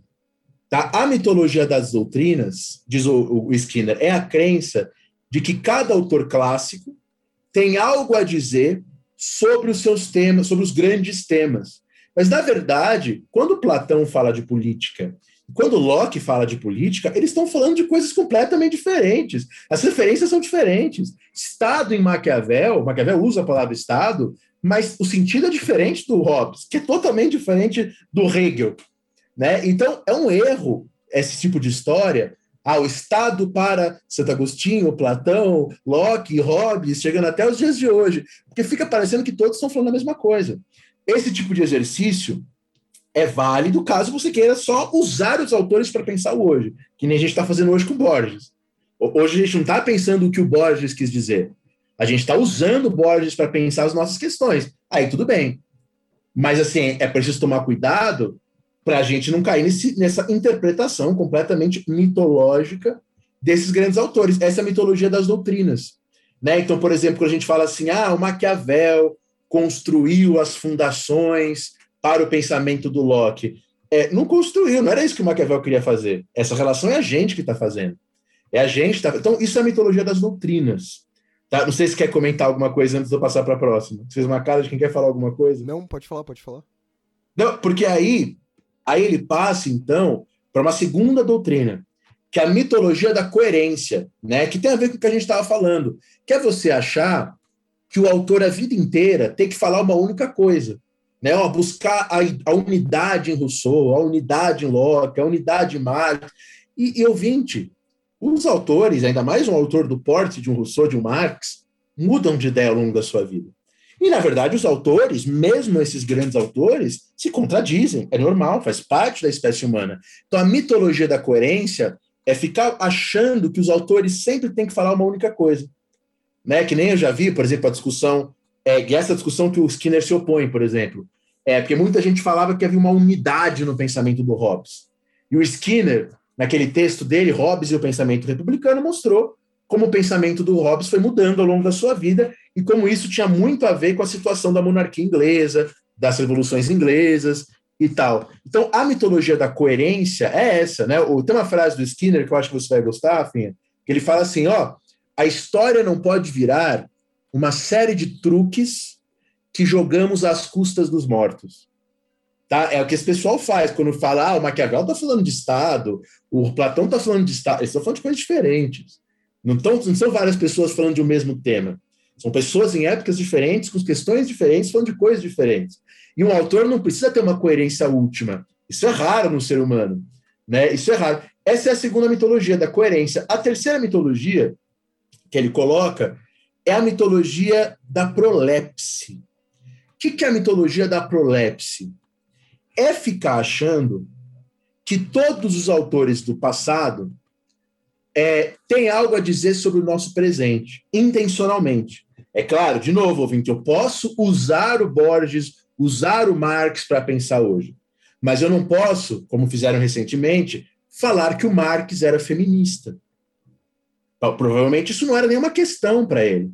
Né? Então, sabe aqueles alunos de ensino médio que ficam querendo que o Kant tenha uma posição sobre a homossexualidade. Isso é comum em alunos do, do, do, ensino médio, né? Eu passei por isso dando aula ensino médio. Professor, o Kant era contra os gays? Um aluno perguntou isso para mim uma vez. Quer dizer, fica parecendo que os, que os problemas dos autores são os nossos problemas.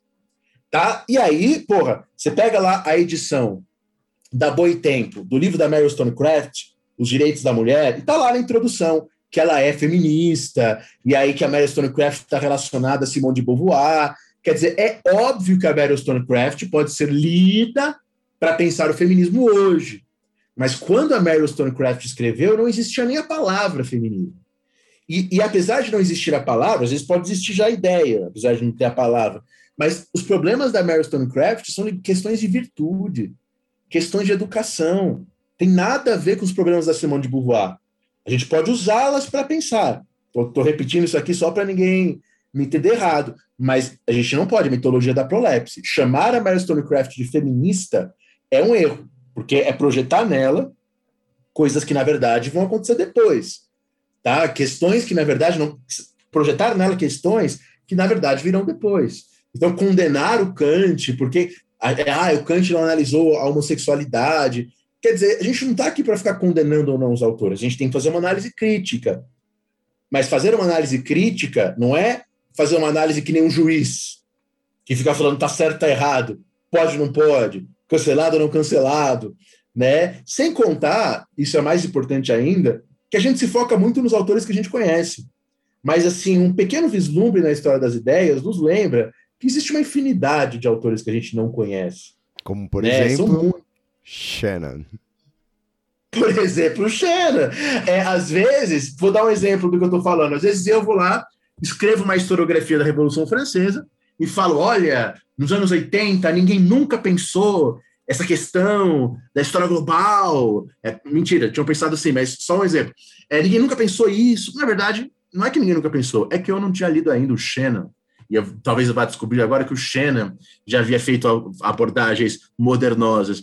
Então, essas mitologias do Skinner é, é um esquema mesmo que ele faz, é, é metodológico, quase que dicas metodológicas, né? Mas para a gente não esquecer, é não ficar ter esse cuidado na análise do passado né, ter esse cuidado na análise do passado para tentar entender o sentido do outro. Esse texto do, do, do, Skinner é de 68, e o texto do Foucault sobre o autor é de 69, né? Então, e o próprio Skinner depois fala: ó, a gente estava ali com uma reflexão no final das contas, embora operando com referências distintas, mas para os historiadores com conclusões semelhantes, né? Perfeito, Dani, perfeito. E eu queria só fazer um breve comentário de uma das questões que você falou é sobre esse lance da coerência, né? Eu queria fazer até um apelo para quem está escutando a gente, porque a gente, eu tenho, eu tenho a sensação que a gente vive um mundo em que a coerência ela tem sido reclamada como fator determinante dos posicionamentos políticos. Então, os ataques eles são sempre no nível pessoal, pouquíssimas vezes no nível das ideias. E quando ele chega no nível das ideias, é como se as ideias tivessem essências e que, portanto, elas tivessem que ser completamente coerentes em absoluto. Então, como é que você pode defender isso se você faz aquilo outro? Como é que fulano pode ser lido se um dia ele tropeçou não sei aonde? E etc e tal, né? Sempre a gente buscando isso, que é um bagulho, obviamente, extremamente problemático, como o Dani tá mostrando para vocês. Sim, é claro que tem coerências inaceitáveis, inco incoerências inaceitáveis, né? Por exemplo, se você fala que você é um cara que vai acabar com a corrupção, e aí, na verdade, você é um puta de um corrupto. Né? Isso é uma incoerência que não pode ser aceita. Mas um grau de hipocrisia, de incoerência é sempre importante, né? Não, exatamente. Eu diria não só que ele é sempre importante, mas ele faz parte da vida, né? O viver é contraditório. História tá mostrando pra gente o tempo todo. Eu diria até, Dani, que eu não concordo com você. Eu acho que quando alguém fala que vai acabar com a corrupção e aí não acaba e é um grande corrupto, muito melhor do que a gente apontar a incoerência, a gente combater a corrupção que foi provocada ali pronto. Né? Me parece... É, o problema não é a incoerência, né? O problema é o crime, né? É, exatamente, né? Me parece que as pessoas estão mais preocupadas com a incoerência e a, a isencionismo, né, de todo esse processo, porque eu estou aqui defendendo as coisas no campo das ideias e a gente esquece um pouco do campo das práticas. Pode combater só a corrupção dos corruptos em vez de ficar lembrando do tweet dele de 2003, eu acho que já é o suficiente para a gente. É, porque, porque é isso, né? Porque qualquer crítica que você faz, alguém vai dizer, nossa, mas você defendeu e votou. Mas o problema não é esse, né? Eu acho que acho que você tem razão. Mas não sei se você quer acrescentar mais alguma coisa, eu queria falar uma última coisa, porque eu falei de várias teorias da história, né? Mas eu quero dizer uma a qual eu estou de acordo, né? Então, assim, eu estou de acordo que o passado é representação. A gente representa o passado. Mas veja, não estou dizendo que, a, que por ser uma representação, é uma representação aleatória e que nada tem a ver com o passado. Pelo contrário, é uma leitura do passado. Mas é sempre uma leitura, nunca poderá ser o próprio passado. Acho que essa foi a essência da aula de hoje. É, e aí, aí vem a questão: então, o que fazem os historiadores durante a representação? O que a gente faz, Rafinha, é o seguinte: a gente olha as fontes, então as fontes me dizem que aconteceu isso, isso, isso, aquilo, as fontes, a documentação. É, mas as fontes nunca me dão a história prontinha, ou muito raramente me dão a história prontinha. Tá? As fontes não são história, as fontes são um meio de acesso à história. E as fontes nunca contam toda a história, pelos motivos que a gente falou o programa inteiro. Né? É impossível, etc, etc. Então, o que, que o historiador faz? Ele pega as fontes e ele ordena, e ele arruma, e ele arranja de um jeito é, é, que fique plausível, né, que fique justificável pelas próprias fontes e dentro do debate historiográfico. Tem um grande teórico da história, que é um dos meus, virou um dos meus preferidos esse ano, que é quando eu fui de fato estudá-lo tal, que é o Robin Collingwood, que inclusive foi o grande mestre do Skinner. Né? E o Collingwood chamava esse processo de imaginação histórica. Né? Ele fala da imaginação como um laboratório, o laboratório do historiador.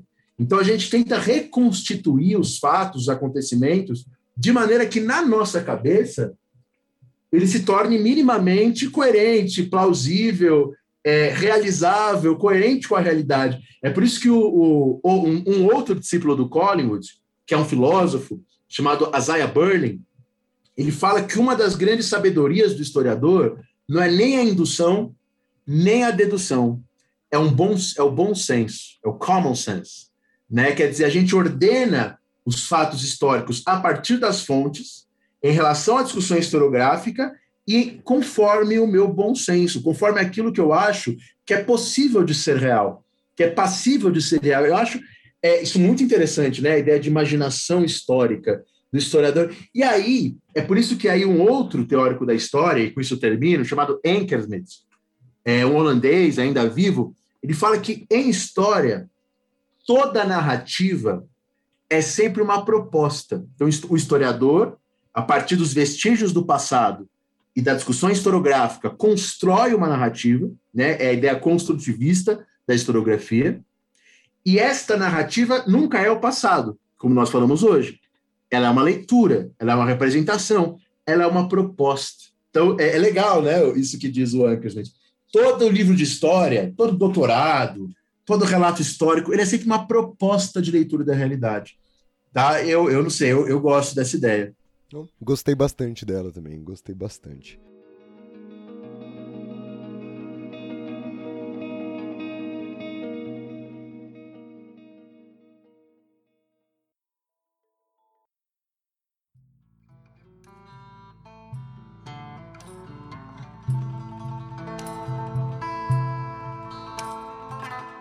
É isso então, gente. Né? Foi, foi uma ótima conversa que a gente teve aqui.